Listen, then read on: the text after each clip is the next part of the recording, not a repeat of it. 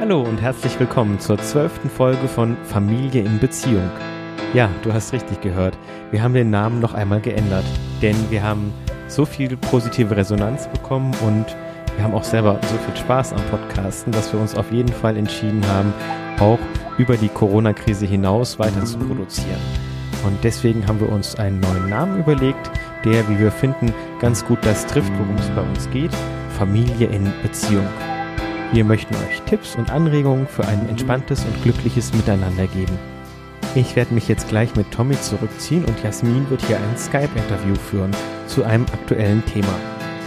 Im Moment erscheinen täglich neue Nachrichten dazu, in welchen Bundesländern und unter welchen Auflagen Krippen und Kindertagesstätten ihren Betrieb wieder aufnehmen. Und wenn du auch ein Kind im Kita- oder Krippenalter hast, fragst du dich vielleicht auch schon, wie wird das werden mit der Wiedereröffnung und mit der Wiedereingewöhnung? Und was kann ich tun, um mein Kind empathisch zu begleiten und zu unterstützen? Unser heutiger Gast, Lea Wedewart, hat dazu bestimmt einiges zu sagen. Sie ist Kindheitspädagogin und Dozentin an einer Erzieherinnenfachschule. Sie schreibt auf ihrem Blog bedürfnisorientierte-kinderbetreuung.de regelmäßig zu Themen der bedürfnisorientierten Begleitung von Kindern in Kindertageseinrichtungen. Lea ist Mutter und lebt mit ihrem Mann und ihren beiden Kindern im Brandenburger Land. Ich bin auf Lea gestoßen, weil sie einen, wie ich finde, ganz wunderbaren Kita-Podcast produziert. Darin spricht sie darüber, wie man Kinderbetreuung achtsam und bedürfnisorientiert gestalten kann. Und jetzt wünsche ich dir viel Spaß mit dem Interview. Hi, ich freue mich total, dass du heute da bist. Hallo, ja, ich freue mich auch sehr. Danke für die Einladung. Ja, sehr gerne. Vielleicht gleich zur ersten Frage. Wie bekommst du denn gerade selber Beruf und Familie unter einen Hut? ja, also ich muss sagen, ähm, mir bekommt diese Zeit sehr, sehr gut. Mhm. Das geht vielen anderen vermutlich nicht so ich habe einfach eine sehr luxuriöse Situation, würde ich sagen, mhm. weil ich in Elternzeit bin momentan okay. und ich eh zu Hause bin und ich eh die Zeit mit den Kindern zu Hause genieße und eh die Kinder auch häufig zu Hause hatte. Also die mhm. sind in die Kita gegangen, aber die hatten immer mal zweimal die Woche so einen Zuhause-Tag. Ah, und ja von dem her kennen wir das auch schon ein bisschen so, uns zu Hause schön zu machen. Und ich muss dazu sagen, wir leben ja auf dem Land, haben ein großes Grundstück für uns und haben auch einen Garten, wo wir jederzeit raus können und Kinder drumherum, die auch immer mal wieder zu Besuch kommen, vereinzelt. Und deswegen haben wir natürlich eine sehr luxuriöse Situation und ich muss sagen, ich sehe viel mehr die Vorteile als die Nachteile. okay. Also ich finde auch, das hat sowas von Entschleunigung, zu sich kommen. Also ich mag es sehr, muss ich sagen. Ah ja. Mhm. Ja, das ist interessant. Ich finde es schon anders. Also ich finde es schon mhm. stressiger, weil wir ja beide berufstätig sind und dann ja. im Homeoffice versuchen irgendwie noch was zu reißen und gleichzeitig der Tommy ja aber auch betreut werden will und noch in einem Alter ist, wo er einfach noch nicht sich selber beschäftigen kann. Und ja. bei mir ist es schon eher so, dass ich tatsächlich der Kita-Öffnung so ein bisschen entgegenfieber. Ja, das glaube ich. Wobei das ja schon auch in recht weite Ferne jetzt gerückt ist. Ja. Hier in Hessen hieß es, dass ab dem 2. Juni der Regelbetrieb starten solle. Mhm. Und jetzt haben sie es doch geändert, dass nicht alle Kinder wieder rein können in die Kita, sondern diese Notbetreuung noch mal ein bisschen erweitert wird. Mhm. Also da wären wir dann mhm. gar nicht drin. Ich habe jetzt gar nicht erwartet, dass unbedingt die Kita ganz normal weitergeht. Also das fände ich, glaube ich, auch ein bisschen komisch. Aber mhm. so zwei Tage die Woche wären ja. schon schön, ja. Ja, ich kann mir das so gut vorstellen. Also manchmal geht es mir auch so, dass man zumindest mal ein bisschen Zeit zum Durchatmen hat. Mhm. 24 Stunden so ungefähr. Mit kleinen Kindern ist das ja auch nachts manchmal noch der Fall. Mm, ja. Einfach mal einen Moment für sich zum Durchatmen zu haben. Also das empfinde ich schon auch so, dass das unbedingt notwendig ist. Weil nur wenn man selber eben entspannt ist, kann man dann ja auch entspannt mit den Kindern umgehen. Ne? Ja, genau, das merke ich halt auch total, dass es dann teilweise schwierig ist, wenn ich schon mit dem Kopf irgendwo anders quasi bin und eigentlich lieber gerade was anderes machen würde, genau. dann, oh, dann geht's bergab. dann ist es wirklich nicht so gut. Aber ich finde es ja. auch ganz interessant, weil man einfach daran auch sieht, wie unterschiedlich diese Situation sich auf die unterschiedlichen Familien, ja, auf die einzelnen ja. Familien auswirkt. Und dass man jetzt nicht sagen kann, dieses Virus und diese Situation ist the great equalizer, also genau. die Situation, die uns alle irgendwie gleich macht und von der wir alle gleich betroffen sind, sondern es ist schon auch unterschiedlich. Sehr unterschiedlich, ja. Genau. Und wir müssen halt schauen, wie jede einzelne Familie damit klarkommen kann. Absolut. Also ich habe eine Freundin in Valencia, da ist das ja nochmal verschärft. Da dürfen die ja wirklich gar nicht raus oder durften jetzt gar nicht raus und waren dann in mhm. einer Wohnung für ja. über vier Wochen oh Gott, ja. mit Kindern. Die oh sind Gott. dann auch noch klein und dass man sich da irgendwie auf den Geist geht, das ist einfach völlig normal. Es ist ja auch einfach keine artgerechte Haltung. Nee, überhaupt nicht. Und wie ist das jetzt, wenn bei euch die Kitas wieder losgehen oder losgehen würden. Also ich habe gestern noch mal recherchiert, dass in Brandenburg, da wohnst du ja, genau. ab dem 25.05. Genau. für mindestens einen Tag die Woche wieder für alle Kinder die Kitas geöffnet sein sollen. Genau. Hm? Also da soll für alle Kinder einen Tag die Woche für vier Stunden wieder geöffnet werden. Ah ja, mhm. okay. Und das heißt, dass deine Kinder dann auch schon wieder loslegen könnten.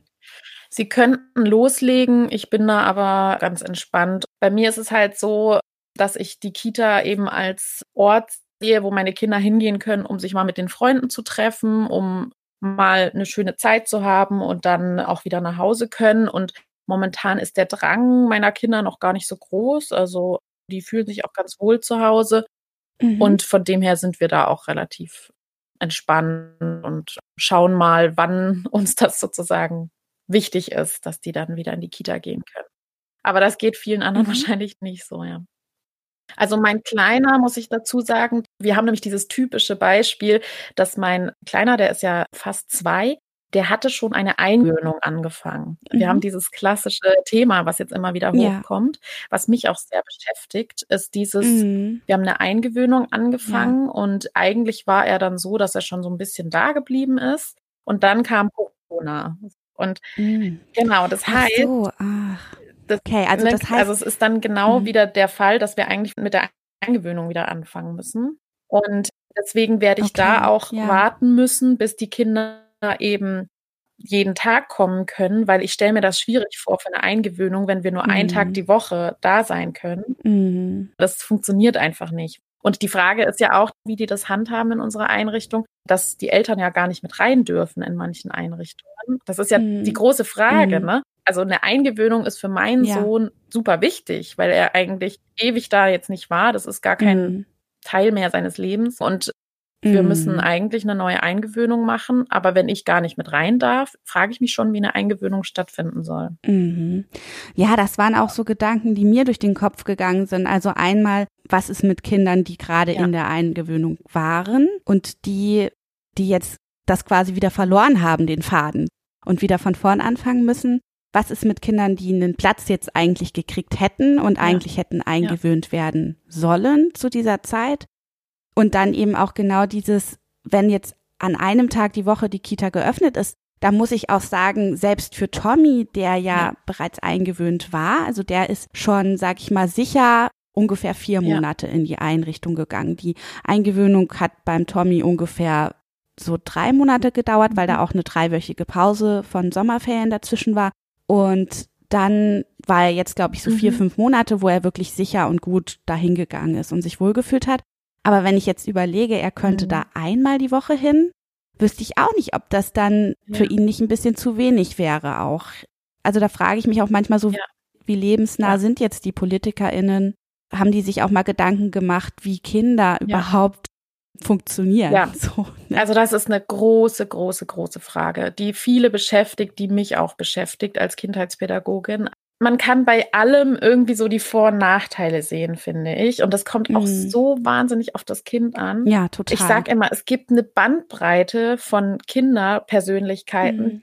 Zum Beispiel meine Tochter, bis jetzt, bis sie fünf war, war sie ein wahnsinniges Rockzipfelkind. Das heißt, sie brauchte unglaublich die Verbindung, die Sicherheit, dass jemand immer in ihrem Background ist sozusagen. Mhm. Sie ist ein ganz starkes Bindungskind. Also sie braucht ganz viel Orientierung, ganz viel eine Person, die für sie da ist, mhm. damit sie sich da festkrallen kann, um dann ganz, ganz, ganz langsam irgendwelche Schritte in die Autonomie zu gehen. Mhm. Und sie bräuchte, wenn sie jetzt noch kleiner wäre, mhm. unbedingt eine neue Eingewöhnung. Also sie ist jetzt fast sechs, jetzt langsam wird sie mhm. autonomer, also auch an alle Eltern. Auch Rockzipfelkinder werden sehr autonom. Sie brauchen ja. nur länger. Da braucht mhm. man keine Angst haben und bitte, bitte immer diese Geborgenheit und diese Bindung geben. Das ist einfach ein Persönlichkeitsthema. Und sie bräuchte unbedingt eine Eingewöhnung, wenn sie jetzt drei wäre oder zwei. Also sie müsste eine Wiedereingewöhnung bekommen, sonst hätte sie wirklich einen enormen Stress.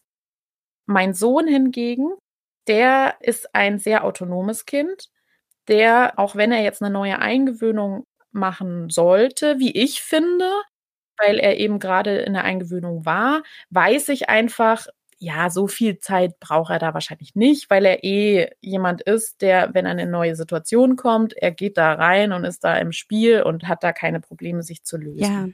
Das heißt, es ist eine wahnsinnige Bandbreite an Kindern, die wir haben. Und Deswegen gibt es da auch keine pauschale Antwort, welches Kind wie eine Wiedereingewöhnung braucht oder wie nicht.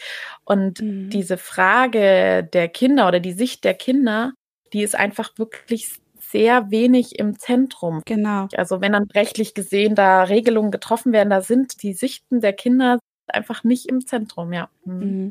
Ja, das wäre jetzt meine nächste Frage. Also wie müssen wir das uns aus der Perspektive eines Kindes eigentlich vorstellen?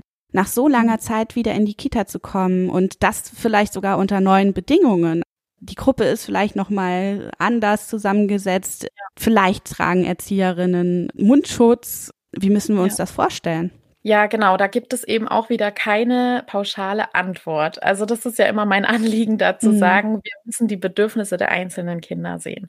Da gibt es eben die Kinder, die freuen sich so wahnsinnig auf ihre Freunde und die wollen unbedingt wieder in die Einrichtung, weil es so anstrengend war zu Hause und mhm. weil man da so viel aneinander gerät und weil es so langweilig ist. Mhm. Das heißt, die kommen in die Einrichtung und die sind glücklich, egal welche Umstände da sind.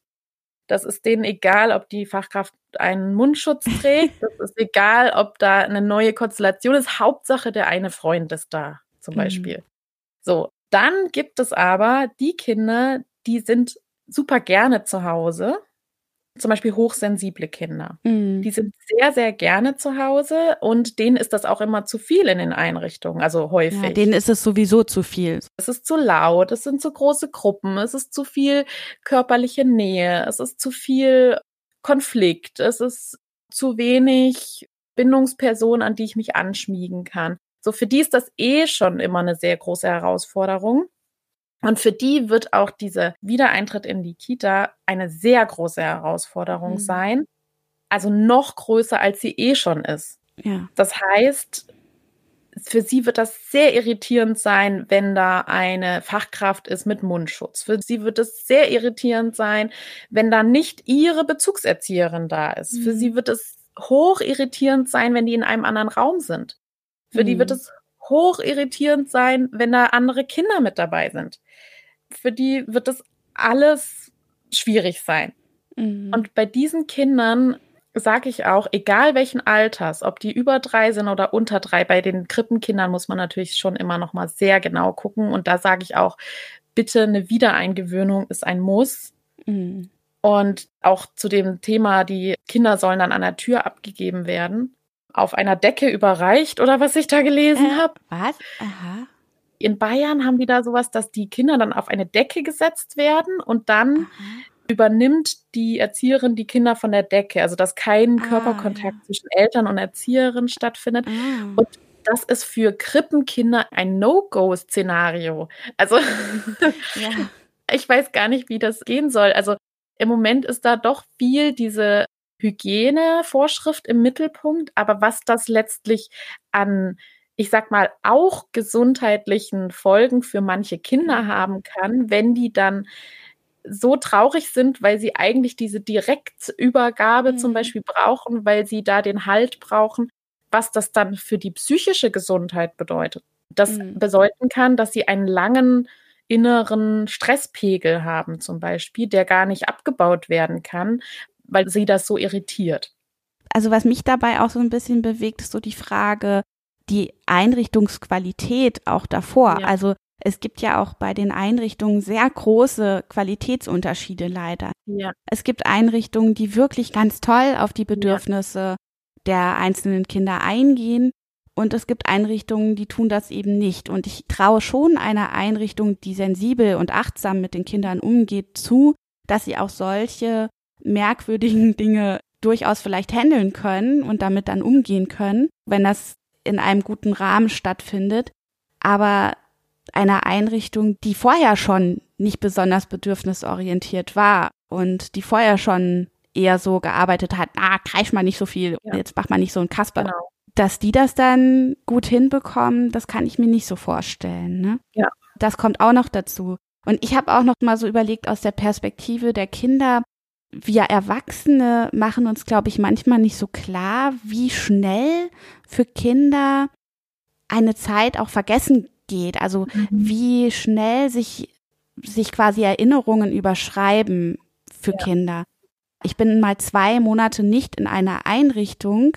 Das heißt, das Kind, das hat in der Zwischenzeit so viele andere Erlebnisse gehabt ja. und so viele neue Verbindungen in seinem Gehirn geknüpft, dass das schon auch wieder was völlig Neues sein kann, ja. wenn das Kind dann in die Einrichtung kommt.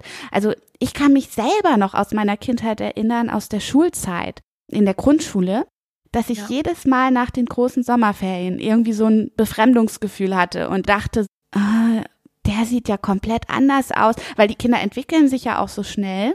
Mhm. Genau. Die verändern sich selbst, aber die anderen Kinder verändern sich auch, sehen dann vielleicht total anders aus. Und ich kann mich da noch total dran erinnern, wie ich dann in die Schule mhm. kam und die Kinder, die ich halt lange nicht gesehen hatte, dachte so, boah, der sieht ja komplett anders aus und ja. die sieht ja auch komplett anders aus und äh, das machen wir uns als Erwachsene, glaube ich, nicht immer so klar, wie massiv auch dieser Zeiteffekt für die Kinder sein kann. Ja, auf jeden Fall. Für die Eingewöhnung hatte ich jetzt eben noch mal so eine Idee, ob man sowas nicht auch draußen machen könnte, jetzt bei dem Wetter. Also, mhm. dass man halt da die Möglichkeit hätte, Sicherheitsabstände einzuhalten und gleichzeitig, dass eben Eltern noch dabei sein können und ErzieherInnen mhm. dann mit dem Kind interagieren können. Ja. Das ist natürlich auch vielleicht leichter gesagt als getan, ne? Genau, also tatsächlich gibt es auch Kinder, die sehr unsicher reagieren, wenn man draußen ist. Mhm. Das merkt man vielleicht auch bei Kindern, wenn man jetzt irgendwie im Raum ist, dann mit seinen eigenen Kindern zum Beispiel, dann spielen die häufig sehr frei und sicher und so. Und sobald man rausgeht in eine unbekannte Situation, wollen die schnell auf den Arm zum Beispiel. Mhm, ja. Also das heißt, draußen sein kann für kleine Kinder auch Unsicherheit bedeuten, mhm. weil, wenn wir uns überlegen, evolutionspädagogisch gesehen, wenn man draußen war, bedeutete das immer mehr Gefahr. Mhm. Und deswegen kann das auch bei Kindern zu mehr Unsicherheit führen. Das kommt wieder auf das Kind an. Also manche fühlen sich aber draußen auch wohler und entspannter. Ja. Also das äh, auch wieder das Kind anschauen, ja. Ja, ja, das ist lustig, dass du das sagst. Also Tommy war genauso ein Kind, der mhm. immer, wenn wir rausgegangen sind auf dem mhm. Spielplatz, erstmal wirklich eine Dreiviertelstunde auf dem Arm verbracht ja. hat. Also da konnte man fast die Uhr danach stellen. Das ja. war wirklich eine Dreiviertelstunde. Und dann war er soweit, sich eben die Umgebung wirklich anzuschauen und sich darauf einzulassen. Mhm. Und das war für andere Eltern oft befremdlich, mhm. hatte ich den Eindruck. Und für uns selber, wir mussten uns da auch erstmal dran gewöhnen, ja, dass das unser Kind jetzt so tickt. Weil wenn man ja. die ganzen anderen spielenden Kinder so sieht, die einfach sich da so reinschmeißen in die Situation und sich alles angucken und das eine ja. Kind sitzt so auf dem Arm. Aber ich finde es schon auch wichtig, sich darauf einzulassen, weil jedes Kind soll ja auch so akzeptiert werden, wie es nun mal ist. Genau. Und es bringt auch nichts, zu versuchen, ein Kind zu forcieren, dass es mhm. eigenständiger ist, als es ist. Und auch da kann ich jetzt wieder bestätigen, wir haben ihm diese Nähe gegeben und er ist jetzt auch autonom und selbstständig und er geht jetzt mhm. auch auf den Spielplatz und guckt sich alles an und entscheidet, was er spielen will. Ja. Ja. Da kann man auch ein bisschen auf die Kinder vertrauen. Genau, ja. Also es gibt viele Kinder, die müssen sich das alles erstmal aus der Ferne angucken und erstmal so Sicherheit gewinnen und dann alles abchecken. Mhm. und irgendwann ist die innere Sicherheit da. Und dann, wenn man vielleicht zum zehnten Mal auf diesem Spielplatz war, dann weiß das Kind, ah, so läuft der Hase und dann ja, können sie ja. dann vom Schoß springen. Hm? Was meinst du denn, wie können Eltern ihre Kinder gut begleiten bei dieser zweiten, neuen Eingewöhnung? Bei der Transitionsforschung, also die Übergangsforschung, die sagt ja immer, dass es halt sehr verschiedenen Gefühlen einhergeht, so ein Übergang. Das ist ja mhm. auch wieder so ein Übergang. Und das hat natürlich mit Abschied zu tun, immer so ein Übergang, also mit mhm. Trauer. Und es hat aber auch was mit Vorfreude zu tun, also Freude, mhm. Neugierde, aber auch meistens mit Stolz. Also ein Übergang hat immer sehr viele Facetten von verschiedenen Gefühlen. Mhm. Und diese Gefühle, die kann man natürlich aufgreifen als Eltern. Also je nach Kind wieder. Entweder das Kind ist vielleicht traurig, weil es nicht mehr zu Hause bleiben kann.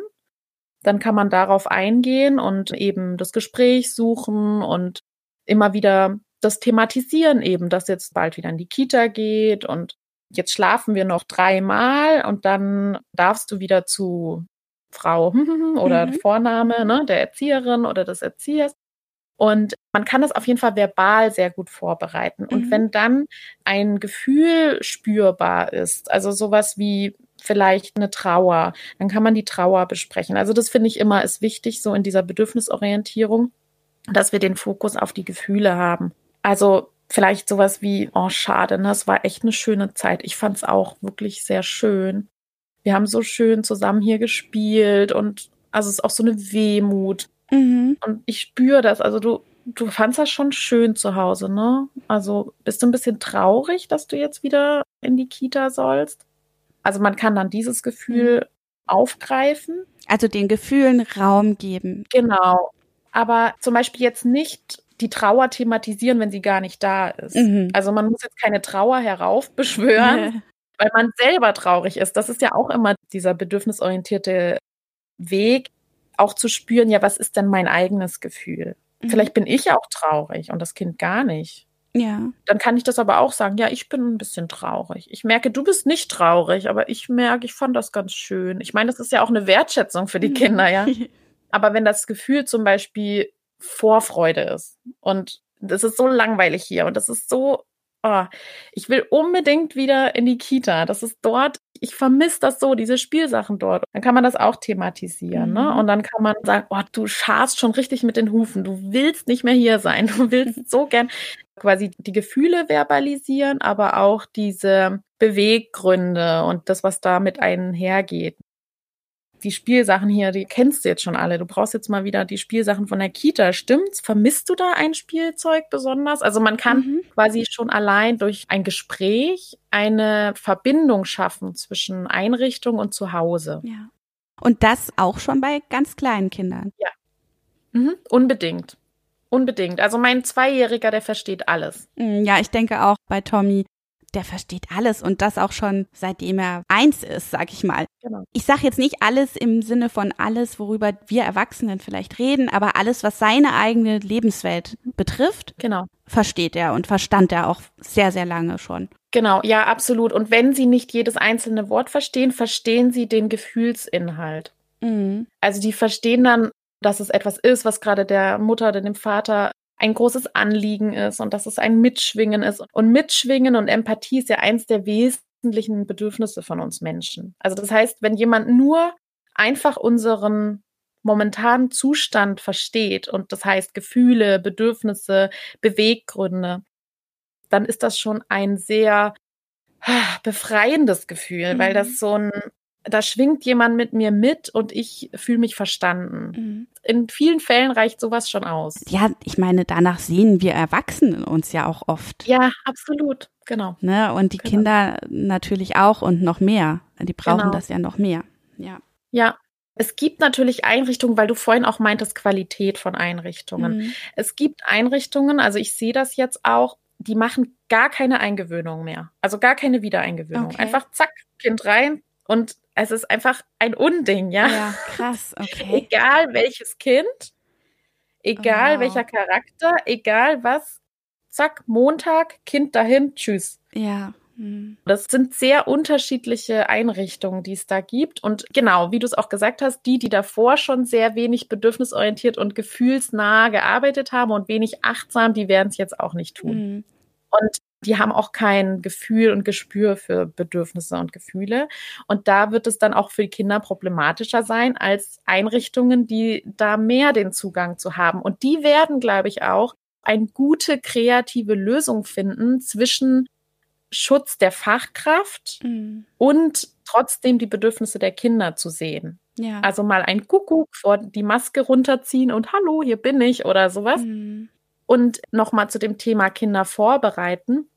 Es gibt ja auch Einrichtungen, die sehr stark in Kontakt geblieben sind mit den Kindern. Mhm. Also das heißt, dass zum Beispiel Briefe geschrieben wurden oder Videos tatsächlich geschickt wurden oder Lieder, die regelmäßig per Video zugänglich waren. Mhm. Und das ist natürlich eine andere Verbindung, die da bestehen geblieben ist, als wenn jemand sich gar nicht gemeldet mhm. hat. Und das erlebe ich sehr häufig tatsächlich, dass die Einrichtungen keinen Kontakt gehalten haben. Mhm. Trotzdem, dass meine Tochter fast sechs ist, ist keine Verbindung da. Es ist selbst für mich fehlt eine Verbindung. Mhm. Ja. Wenn es sehr kleine Kinder sind, dann muss man noch mal gucken mit Video und so, ne? Die können das auch nicht abstrahieren. Ja, können auch nicht so viel damit anfangen unbedingt. Genau, aber umso älter die sind, umso schöner ist das natürlich auch, wenn da das Gesicht immer mal wieder da ist, die Stimme, ja. die Sprache.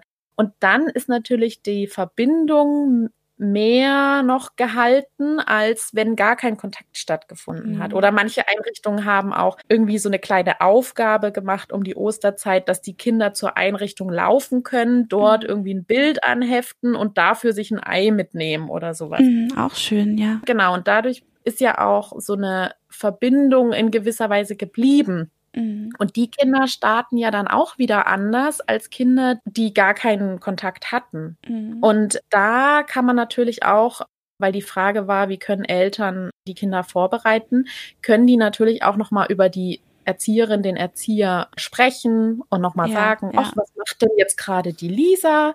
Vielleicht ist die gerade schon in deiner Gruppe und die bereitet da schon bestimmt schöne Sachen für euch vor. Und guck mal, wir schauen uns nochmal das Video an. Und guck mal da, die Lisa, die singt jetzt für mhm. dich. Dann können wir vielleicht das Lied mehrere Tage hintereinander wieder singen. Und so kann man natürlich schon wieder eine Verbindung fördern, dass die wieder im Gedächtnis ist. Weil dieser Zeitaspekt, den du vorhin genannt hast, der ist schon sehr gravierend, ne? weil Kinder erst ab drei Jahren ungefähr fangen die an. Also sie fangen dann erst an, ein Zeitgefühl zu entwickeln. Mhm. Und davor ist das so ein bisschen, ich lebe nur im Moment und was davor war, was danach war, ja, äh, ist mir auch egal. Was ich auch so gedacht habe, was man vielleicht auch proaktiv machen kann, selbst wenn jetzt die Kita keinen Kontakt hält, einfach mit dem Kind mal vorbeigehen bei der Kita mhm. und mal gucken. Beim Tommy die Kita hat Briefe geschickt und die mhm. haben ihn irgendwie nicht so richtig gejuckt, muss ich ganz ehrlich mhm. sagen. Ja. Da waren Fotos dabei, die hat er sich dann angeguckt, aber so richtig hat es ihn nicht gejuckt. Ja. Am Anfang haben wir als Eltern das auch gemacht, dass wir so alle paar Wochen mal Fotos geschickt haben von den Kindern, dass wir die mhm. uns nochmal angeguckt haben. Das finde ich auch eine gute Idee. Also wenn ihr mit den anderen Eltern vielleicht in der WhatsApp-Gruppe oder halt in so einer Gruppe seid, und irgendwie die Möglichkeit habt, euch Fotos zukommen zu lassen. Genau. Mhm. Das würde ich, glaube ich, auch wenn jetzt für den Tommy die Einrichtung losgehen würde, dann würde ich, glaube ich, mal die anderen Eltern auch fragen. Wollen wir noch mal eine Runde Fotos schicken? Genau. Für ihn war das total gut, als wir da vorbeigegangen sind. Also es gab von seiner Kita so eine Aktion, wo die äh, vorgeschlagen haben, dass wir einen Stein bemalen und den dann da hinlegen. Mhm. Und das haben wir dann gemacht und es war für ihn zum Teil ein bisschen verstörend, weil wir haben ihm immer gesagt, die Kita sei abgesperrt mhm. und dann waren da aber doch Kinder und dann war da aber doch die mhm. eine Erzieherin. Und da habe ich gemerkt, dass es in ihm so ein bisschen gerattert hat. Wie kann das jetzt sein? Das war doch abgesperrt. Wieso ist das jetzt doch nicht? Hä? Und ich will jetzt gerne der Erzieherin selber den Stein geben und den nicht da einfach hinlegen. Das war für ihn komisch. Mhm. Aber trotzdem hat es, glaube ich, so für die Erinnerung an die Einrichtung ihm viel gebracht, nochmal da vorbeigegangen zu sein. Ja, das glaube ich, ja. Ich glaube halt, selbst wenn die ErzieherInnen nicht von sich aus irgendwie sowas machen, würde ich das dann, glaube ich, einfach machen oder vorschlagen, das ja. zu tun, dass man ja. einfach dann halt vorbeigeht und vielleicht selber irgendwas hinlegt oder macht, ob die das jetzt so aufgefordert haben oder nicht. Genau, oder nachfragen, ne, ob die Erzieherinnen auch mal ein Foto schicken können und so. Mhm. Mhm, genau. Ja, auf jeden Fall. Also, dass es immer wieder so ins Gedächtnis gerufen wird und immer wieder doch so ein kleines Aha, da war doch was. Mhm, genau, genau. Ja. Du selber hattest ja auf deinem Blog und in deinem Podcast auch so ganz tolle Reflexionsfragen mhm. gestellt. Also einmal an die Kinder, einmal an die Fachkräfte und die Eltern. Mhm. Welchem Impuls bist du dabei gefolgt, dass du dir diese Fragen überlegt hast oder wie kamst du da eigentlich drauf? Vielen Menschen fällt es schwer, sich die tatsächlichen Bedürfnisse, die eigenen Bedürfnisse vor Augen zu führen. Mhm. Und was einem wirklich gut tut, was einen wirklich antreibt und was einem wirklich hilft, sich gut in seiner Haut zu fühlen. Mhm. Und ich hatte dann irgendwie so den Impuls, da nochmal so reinzufragen. Also so Fragen, die man so an sich selber stellen kann, um nochmal nachzuhaken, will ich denn diesen Weg gehen, den wir eh schon immer gegangen sind vor Corona, weil ich auch Corona ich empfinde das auch als so eine Chance, dass man nochmal nachdenken kann, ist das jetzt ein richtiger Weg, den ich jetzt so gehe? Mhm. Oder brauche ich auch was anderes? Und dass jetzt vielleicht auch Zeit für Veränderung ist. Aber gleichzeitig war es mir so ein Anliegen, weil es ja doch so auf die Kinder hingemünzt ist, so ein bisschen die Bedürfnisse der Kinder deutlich zu machen dass wir die nicht vergessen. Mhm. Und da so Reflexionsfragen an die Hand zu geben, um rauszufinden, was braucht denn mein individuelles Kind ja. für diesen Wiedereinstieg? Und dazu ein bisschen zu sensibilisieren. Ja, mhm. ich kann dir, Zuhörerinnen und Zuhörer, wirklich empfehlen, da mal hinzuschauen auf die Seite von Lea. Die heißt bedürfnisorientierte-kinderbetreuung.de. Mhm. Und ich kann ja vielleicht mal ein paar Beispielfragen rauspicken. Das war einmal ja. eine Frage an die Kinder. Möchtest du wieder in die Kinderbetreuung oder tut dir das Zuhause sein gut? Oder zum Beispiel würde es dir helfen, erst einmal ein paar Stunden in die Einrichtung zu kommen und die Zeit dort nach und nach auszuweiten? Und dann an die Fachkräfte waren das Fragen wie zum Beispiel, was kannst du tun, um den einzelnen Kindern den Wiedereinstieg zu erleichtern? Oder auch kannst du flexible Wiedereingewöhnungen anbieten? Kannst du jedem Kind je nach Alter, Charakter und Temperament eine individuelle Wiedereingewöhnungszeit einräumen? Aber auch an uns Eltern hast du Fragen gestellt, zum Beispiel, möchtest du dein Kind wieder in die Kinderbetreuung bringen oder hast du das Zuhause sein genossen und möchtest etwas an der Betreuungssituation ändern? Oder auch, möchtest du dein Kind wieder in die Einrichtung bringen oder musst du dein Kind wieder in die Einrichtung bringen? Und ich fand die Fragen auch sehr, sehr spannend. Ich fand es sehr interessant wiederum, was sie in mir ausgelöst haben. Mhm. Also ich bin ja einerseits auch Fachkraft und vertrete auch bedürfnisorientierte Erziehung oder Beziehung zu den Kindern. Aber selber hatte ich so ein bisschen so eine Abwehrreaktion am Anfang. Das fand ich total mhm. spannend, mhm. weil ich halt so gedacht habe, oh, wenn ich das jetzt anspreche, ja, weil so wenn ich jetzt den Tommy frage, möchtest du wieder in die Kita oder willst du lieber zu Hause bleiben? Und der dann sagt, ich will lieber zu Hause bleiben. Mhm. Ja. Das ist halt, glaube ich, so was, was uns häufig passiert als Eltern, dass wir denken, wenn wir etwas aussprechen, schaffen wir eine Realität oder mhm. öffnen wir irgendwas die Pforte, was wir dann nicht mehr einholen können. Und in Wirklichkeit geht es ja eigentlich darum, also dass gerade die Dinge, die schwierig sind oder wo wir denken so, oh, da bin ich mir unsicher, dass es gerade da wichtig ist, auch drüber zu sprechen. Ja. Selbst wenn jetzt Tommy in sich denken würde, ich würde lieber zu Hause bleiben oder fühlen würde, ich würde lieber zu Hause bleiben, ich will da gar nicht hin und ich rede mit ja. ihm nicht darüber, dann geht ja sein Gefühl nicht davon weg. Ja, genau. Es ist ja trotzdem sinnvoll, über diese Gefühle zu sprechen und dann wiederum mich zu öffnen und zu sagen, was meine Beweggründe sind, weshalb ich, selbst wenn er vielleicht sagen würde, ich will lieber zu Hause bleiben, sagen würde, Ich will aber dennoch, dass du hingehst. Ja. Diese inneren Verhandlungsprozesse und Abwehrstrategien, genau. die man selbst als Eltern auch hat. Genau, also wenn man mit einer Empörung oder mit einer Abwehr reagiert, dann weiß man meistens, es hat was mit einem zu tun. Oder ja. mit einem unbewussten Konflikt, den man in sich trägt. Ich finde das super toll, dass du das so ansprichst, weil das hat so ganz viele Ebenen jetzt. Der Gedanke von Bedürfnisorientierung oder auch der bedürfnisorientierten Kinderbetreuung, das verstehen viele falsch, ist mhm. ja nicht, dass ich jetzt das Kind frage, was es möchte und dann sage, okay, du willst das, das machen wir so. Ja. das ist es ja mitnichten, sondern es geht darum, alle Bedürfnisse und alle Gefühle, die man in einer Situation hat, also wahrscheinlich alle kann man genau. gar nicht sehen, aber was es in einem auslöst. Und das ist auch zum Beispiel in der Kinderbetreuung. Ich sehe zum Beispiel ein Kind, das ein bestimmtes Bedürfnis hat.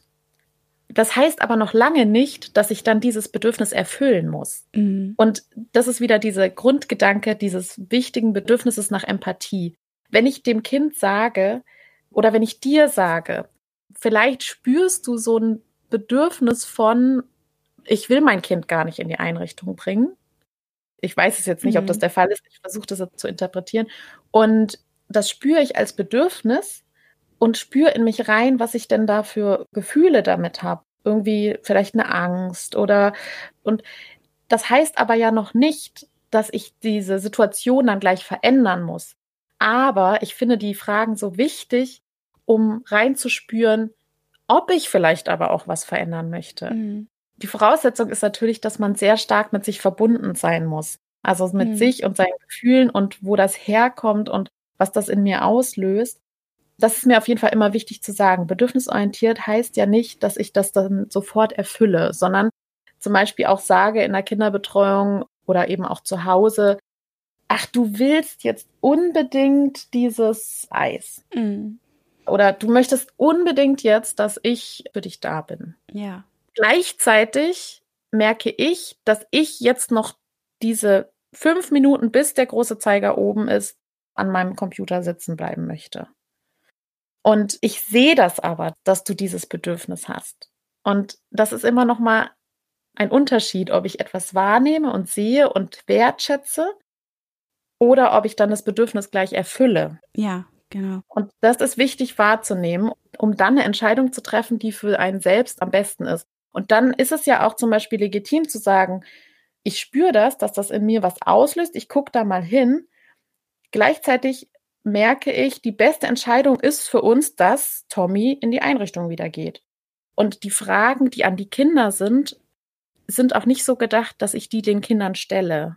Mhm. Könnte man teilweise, je nach Alter, aber dass wir Erwachsenen in der Verantwortung sind, die Fragen stellvertretend an die Kinder zu stellen. Mhm. Weil wir unsere Kinder kennen und wissen, wie sind die so drauf, wie würden sie antworten. Also man kann sie teilweise stellen, trotzdem haben wir die Verantwortung. Also wir können jetzt nicht die Verantwortung an die Kinder übergeben und sagen, ach, du willst nicht in die Einrichtung, okay, dann machen wir das so. Ja, ja. Ja, ja? genau. Oder du willst nicht in die Einrichtung, aber du gehst trotzdem hin. Ja, so. genau. Ja, das also aber. Genau. ja. Ich kann dir auf jeden Fall empfehlen, wenn du da gerade in der Überlegung bist oder in deinem Bundesland das gerade ansteht, liebe Hörerinnen und liebe Hörer, dass du dann wirklich dir diese Fragen nochmal anschaust von Lea und auch wenn du eine Abwehrreaktion hast, wirklich auch mal das ein bisschen sacken lässt, mhm. auch nochmal ein bisschen tiefer reinspürst.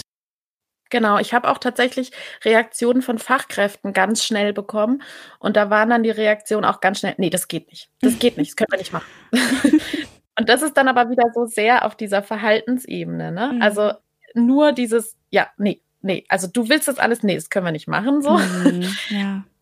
Aber es geht sozusagen mehr um dieses tiefer reinspüren, aber was man im Verhalten dann letztlich ausdrückt, steht auf einem anderen Papier. Mhm ich finde schon auch, dass ja einfach wirklich die Haltung, mit der man dann letztlich an Dinge rangeht, ja. schon so viel mhm. ausmacht. Ja. Gerade auch mit Kindern. Manchmal ist das ja wirklich auch ein bisschen verrückt.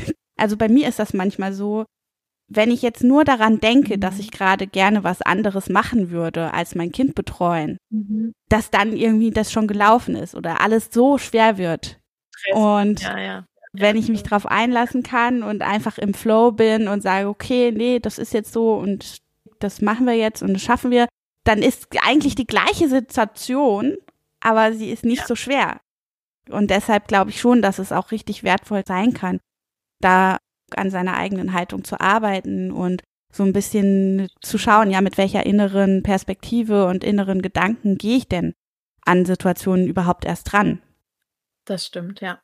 Es gibt eben Menschen, die dann sofort sagen, nee, das geht alles nicht und dann sofort abwehren oder genau die gleiche Situation würden andere sagen, ja, das kriegen hm, wir doch hin, das ja. ist doch locker. Selbst mit Schutzmasken und so weiter, das schaffen wir, dass wir da trotzdem sehr zugewandt den Kindern angepasst reagieren ja, können. Genau. Das stimmt. Mhm. Wie bist du eigentlich selbst zur bedürfnisorientierten Pädagogik gekommen und was bedeutet das für dich? Ich habe mich ja im Studium schon sehr viel mit Kindheitspädagogik auseinandergesetzt. Also ich bin ja Kindheitspädagogin und habe auch einen Master studiert mhm. dann in dem Bereich. Das heißt, ich habe mich fachlich schon ziemlich lange mit dem Thema auseinandergesetzt und ich habe Fortbildung für Erzieher gegeben und habe auch im Qualitätsmanagement gearbeitet, also habe Kitas die Qualität dann erhoben und ich habe viel fachlich schon immer mitbekommen, so was die Haltung und den Blick auf Kinder angeht und da muss man sagen, die Fachlichkeit und die Wissenschaft, die ist ja auch schon eigentlich immer bedürfnisorientiert ausgerichtet. Ja, das ist ja das Absurde, ne? Das ist das Absurde. Also eigentlich ist das schon immer das, woraufhin mhm. wir arbeiten. Ich arbeite auch als Dozentin in einer Erzieherfachschule und das ist ja immer das Ziel, eine Haltung bei den Schülern zu entwickeln, die den Kindern mhm. gerecht wird, die die Kinder auch als kompetente Wesen wahrnimmt und so weiter deswegen ist Bedürfnisorientierung eigentlich was, was schon lange Zeit auch in der Wissenschaft Thema ist. Es wurde vielleicht nicht so benannt. Da geht es dann um das individuelle Herangehen und so weiter. Allerdings gibt es sozusagen auf dieser konkreten Handlungsebene etwas, das ich doch erst durch mein Muttersein so mitbekommen mhm. habe. Und das hat mir schon noch mal sehr neue Impulse gegeben, was das alles mit mir selber macht und mich zum Beispiel mit dem Thema Entschuldigen ganz kleinteilig auseinanderzusetzen. Warum Entschuldigen einfach Quatsch ist, zum Beispiel. Also du meinst, dass, dass man die Kinder auffordert, sich zu entschuldigen? Ja, und auch man mhm. selbst als okay, Erwachsener ja. Sich nicht entschuldigen muss, weil Entschuldigen hat immer was mit Schuld mhm. zu tun.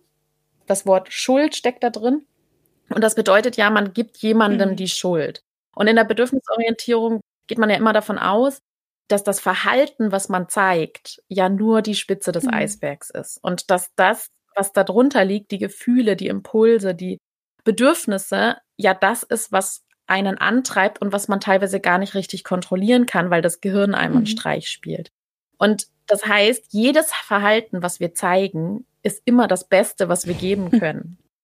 das ist das, was ich doch noch mal sehr gelernt habe als Mama und indem ich mich mit diesen bedürfnisorientierten Büchern auseinandergesetzt habe.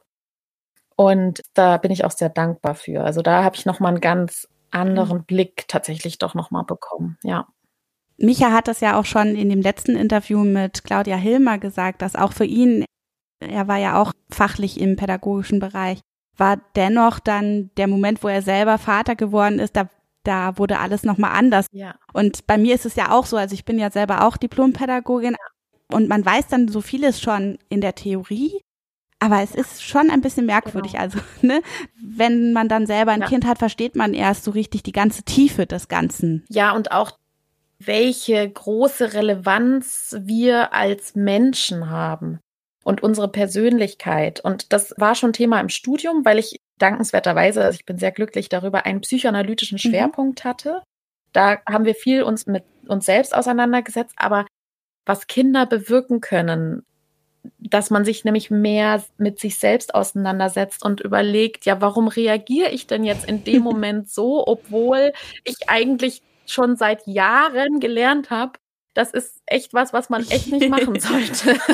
Und das passiert mir ja auch, dass ich schreie oder irgendwas, ja. Und das ist doch nochmal so ein ganz, mhm. ganz spannender Prozess, der echt wirklich erst durch eigene Kinder so möglich ist, doch. Mhm. mhm.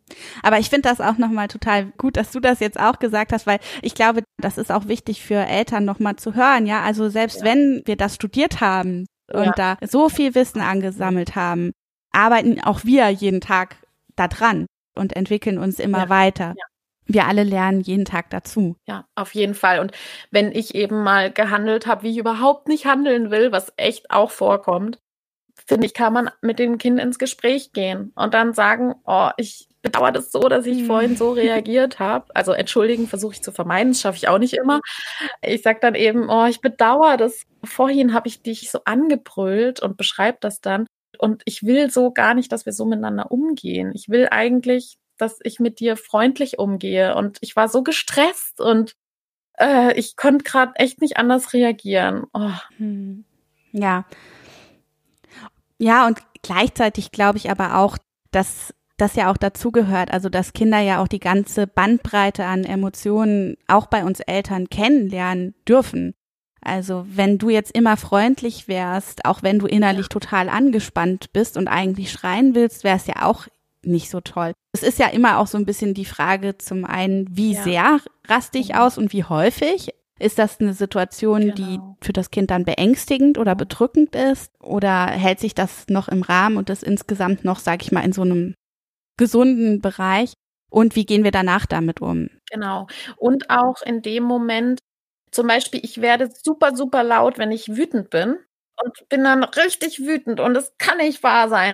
Das finde ich auch ganz wichtig, das zu zeigen, dass eben wir auch das Gefühl Wut haben und dass es eben nichts Verwerfliches ist. Es wird dann schwierig, wenn ich quasi in dieser Wut mhm, das genau, kind, ja, demütige, ähm, erniedrige oder runter ja, das denke ich auch. Das ist auch wirklich ein Unterschied, ob ich von meinen Gefühlen spreche und sage, Mann, ey, das mhm. kann ja wohl nicht wahr sein. Ich bin so sauer, ich bin so wütend und jetzt wollte ich das machen und jetzt ging das einfach nicht.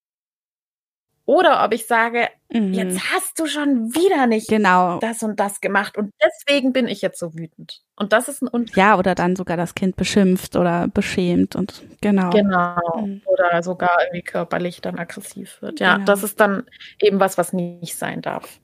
Weil das natürlich den Selbstwert des Kindes ähm, wirklich ähm, schmälert. Ja, ja. Mit deiner Seite und mit deinem Podcast richtest du dich ja hauptsächlich an Fachkräfte. Mhm. Ja. Was kannst du jetzt aus dieser Perspektive wiederum Eltern mit auf den Weg geben für die Perspektive auf die Betreuung ihrer eigenen Kinder? Mhm. Die Qualität einer Einrichtung misst sich fast ausschließlich daran, wie die Fachkraft ganz konkret mit den Kindern mhm. interagiert. Das heißt, kann sie in der Interaktion feinfühlig auf das Kind eingehen? Kann sie die Emotionen wahrnehmen? Kann sie die richtig deuten?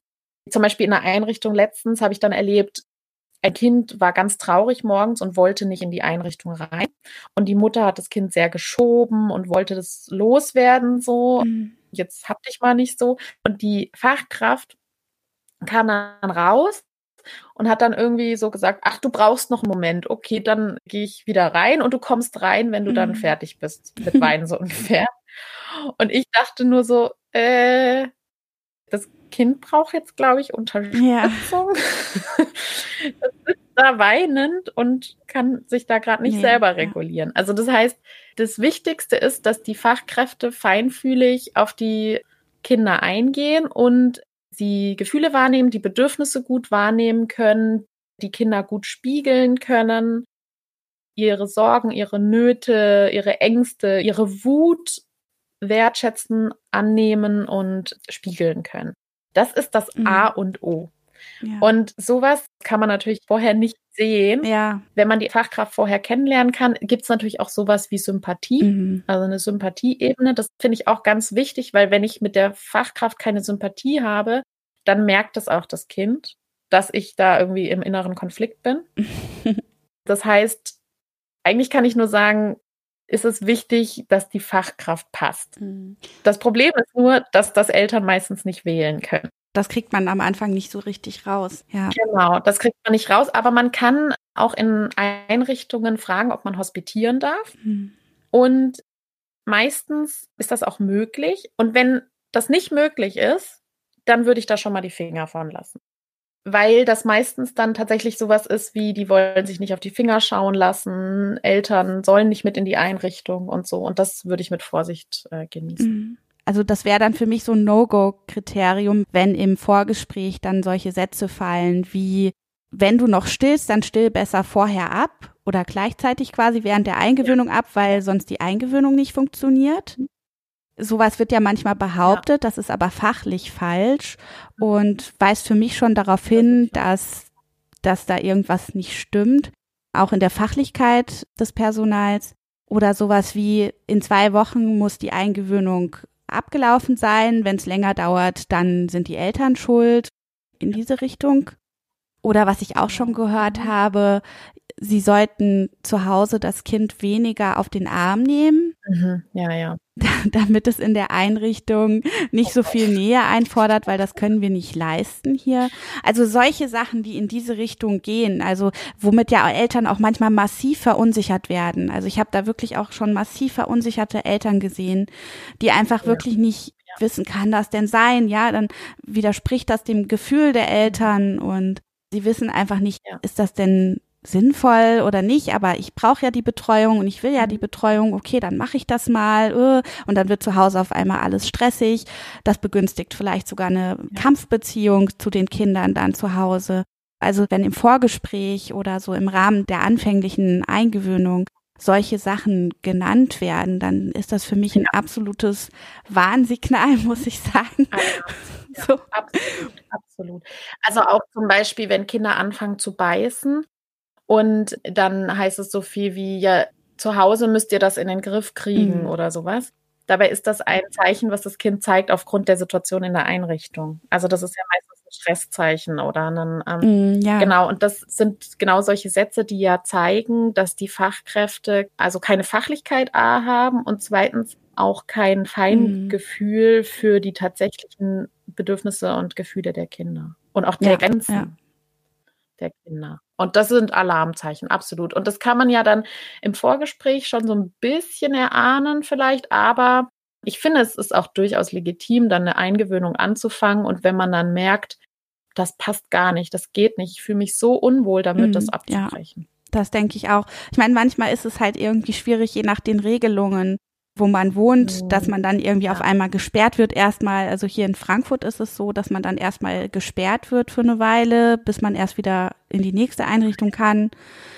Aber ich glaube, man muss da auch, also man darf da auch wirklich ein bisschen langfristiger denken, weil wenn man das dann irgendwie ja. schafft, am Anfang sein Kind da reinzukriegen, heißt es aber nicht, dass das auf Dauer dann so gut funktioniert. Und vielleicht spätestens nach einem halben genau. Jahr weint das Kind dann zum Beispiel nur noch da oder sträubt sich massiv dahin zu gehen oder dann gibt es da Probleme mit ausagierendem Verhalten vielleicht von dem Kind und dann holt einen das da dann wieder ein. Genau, also da dürfen wir auf jeden Fall längerfristig im Sinne des Kindes denken und auch mit der Eingewöhnung anfangen, bevor ich dann mhm, arbeiten mhm, gehen ja. muss. Also da wirklich auch mehr Zeit einplanen, um wirklich entspannt in die Eingewöhnung reinzugehen. Weil wenn ich immer denke, oh Gott, in zwei Wochen fange ich an zu arbeiten, das kriegt das Kind einfach mit. Das sind ja dann auch die eigenen Gefühle, die man dann da so hat, so innerer Stress und Sorgen oder so. Und dann kann das Kind sich auch nicht lösen. Also das heißt, schon frühzeitig viel Zeit einplanen für die Eingewöhnung, davon ausgehen, dass es noch länger dauert. Da dürfen wir als Eltern wirklich auch im Sinne des Kindes da mehr Zeit einplanen. Mhm. Ja, das sehe ich auch so. Dann bedanke ich mich nochmal ganz, ganz herzlich, auch im Namen von Micha, für dein Interview, für die Zeit, die du uns geschenkt hast. Ich fand das wirklich ein paar sehr, sehr gute Anregungen, die du uns hier gegeben hast. Und ich hoffe, wir bleiben in Kontakt und hören noch viel voneinander. Ja, bestimmt. Da bin ich mir sicher. Ich danke euch auch. Es hat mir viel Spaß gemacht. Danke. Total gern. Das war das Interview mit Lea Wedewart. Vieles von dem, was du hier hörst, kannst du in unserem Blog noch einmal nachlesen. familienwerkstatt-frankfurt.de. Und wenn du dir jetzt gleich eine Person überlegst, der du diesen Podcast weiterempfiehlst, dann freut es uns und diese Person und hilft der guten Sache. Vielen Dank. Mach's gut, bis zum nächsten Mal. Tschüss. Tschüss.